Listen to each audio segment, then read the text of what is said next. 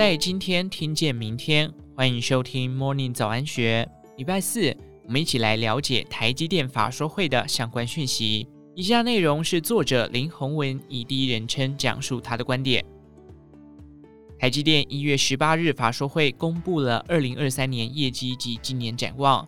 不止二零二三年业绩超乎预期，今年的成长预估更让法人惊艳。总裁魏哲家指出，今年全年营收有机会缴出年成长百分之二十一至百分之二十五的成绩单。根据魏哲家的预估，今年半导体市况可望谷底反弹。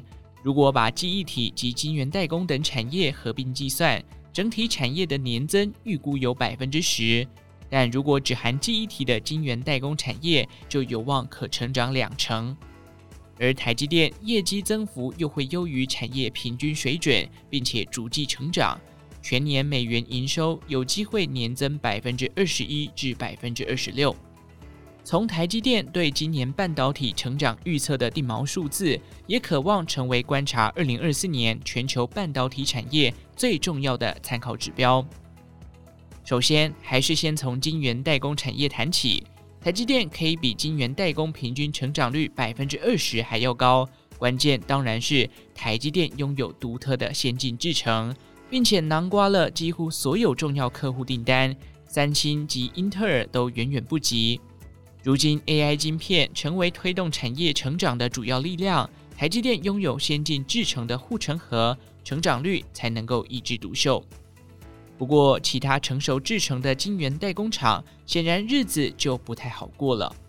在台积电法说会前一天，高盛才刚发布报告，强调成熟制程销价竞争越演越烈，因此调降联电世界先进的投资评等，合理股价下修至五十四及五十五元。其实，成熟制程产能供过于求，产能利用率掉到五六成，如今已是普遍的现象。即使是台积电的八寸厂产能利用率也是不高，导致这种供过于求的现象，主要是中国在美国禁令下无法投资先进制程，因此只能大力加码投资成熟制程，产能供过于求后开始削价竞争。在需求面部分，目前 AI 带动的高阶晶片需求主要集中在先进制程，手机与笔电等只有温和成长。AI PC 虽然概念很吸睛，但 Gartner 预估今年出货量只有一千一百万台，占笔电出货不到百分之六。市场需求增加需要时间才能消化过去三年因疫情造成大缺货而新增的庞大产能。在美中晶片对决的大环境下，南韩面临的冲击其实比台湾更大。因为南韩与中国产业结构类似，几乎所有产业都是直接竞争。中国记忆体、面板、手机、电动车等产业都紧追不舍，甚至后来居上。另外，美国主导的美日韩台 Chip Four 阵营，台湾与日本如今因为互补而紧密结合。台积电日本厂建厂速度神速，其实受压最大的就是南韩。难怪尹锡悦政府会要积极推动新计划。在美日韩台的联盟阵营中，我一直看好台日联盟。其中最关键的是台日在产业结构及特色能耐都处于互补状态。台湾在半导体制造很强，晶圆代工市占七成以上。日本则以设备材料见长，在十九项重要材料取得十五项世界第一。台湾企业反应速度快，商品化能力强。日本虽然决策慢，但对于长期研发投入既深又广，因此台日结盟可以互补长短，在半年到一年就迭代一次的资讯半导体产业中，台日联盟将是突破各国产业竞争的强大组合，也是地缘冲突及各国政治壁垒中一个可以突破重重限制的重大力量。此外，南韩面对台湾挑战的困局还有另一个重点：人工智慧 AI 时代来临，将是未来十年推动全球科技与经济成长的主要动力。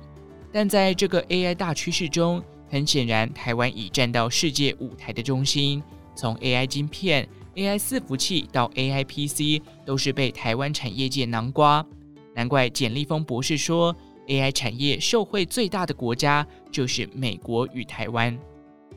过去很多人会觉得做 PC 没什么了不起，不过现在世纪的局面演变又有不同了，因为台湾从 PC 出发延伸到伺服器，如今 AI 又加值 PC 与伺服器，成为产业创新的中枢。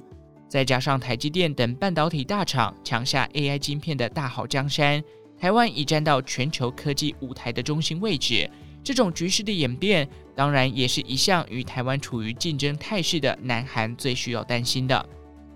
在台积电法说会中，刘德英董事长也正式宣布退休。不过，对于退休原因，并没有多加琢磨。可是，在记者会时有提到，台积电美国亚利桑那州二厂目前尚未确定生产制程，仍需与当地政府及视客户所需而定。至于在高雄将增建第三座十二寸晶圆厂。并切入二纳米的先进制程。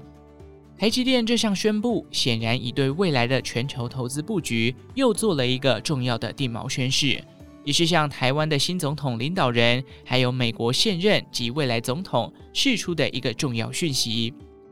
接下来，台积电在先进制程的策略调整，将会在台湾持续加码投资。至于美国，则是要看华府是否加速补贴核拨，才会认真考虑推动二厂进行。这是台积电在台湾总统大选后，因应全球地缘政治变化及对台积电本身的利害评估所做的最新调整布局。台积电为了美国厂做了一个紧急刹车的断然处置，可以避免美国厂对台积电营运绩效的拖累。这也是此次台积电法说会及记者会释放给投资人最重要的言外之意。这个讯号当然也是推升台积电股价上涨的重要利多。以上内容出自《金周刊》专栏作者林宏文，详细内容欢迎参考资讯栏下方的文章连结。最后，祝福您有个美好的一天，我们下次再见。